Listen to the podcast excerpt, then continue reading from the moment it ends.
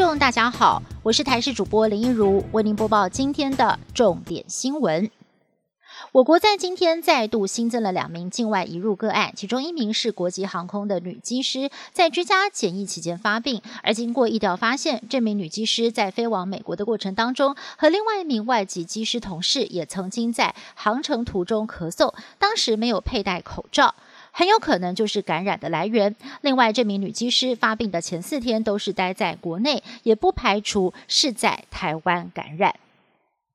来台演出的莫斯科古典芭蕾舞团，全团五十二人，有八人确诊，剩余的四十四名团员跟经纪人从自主健康管理变成了居家隔离，紧急的从台北市的饭店专车移到安心检疫所隔离。目前包括了舞团经纪人，还有一名日籍舞者都已经离开台湾，剩下四十二名团员，原本预计在今天就会全数离境，但是由于机位不够，仍然还在努力协调。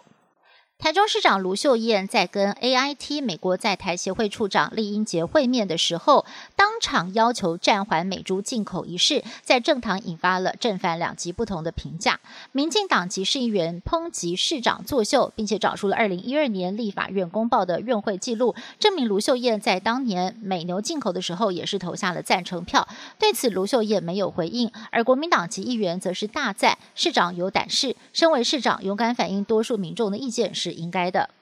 大肠直肠癌连续十二年蝉联国内十大癌症发生人数之冠。国内有医生统计了二零一四年到二零一八年的病患资料，首度公开台湾六区大肠直肠癌治疗地图，发现，在盛行率跟死亡率当中，云嘉南都位居第一。医生分析，除了和饮食习惯、误信偏方有关，还有不少民众诊断之后没有积极治疗，才会导致这样的结果。建议可以搭配标靶药物提升治疗效果。不过，最好的杜绝方式还是维持健康的饮食习惯，预防胜于治疗。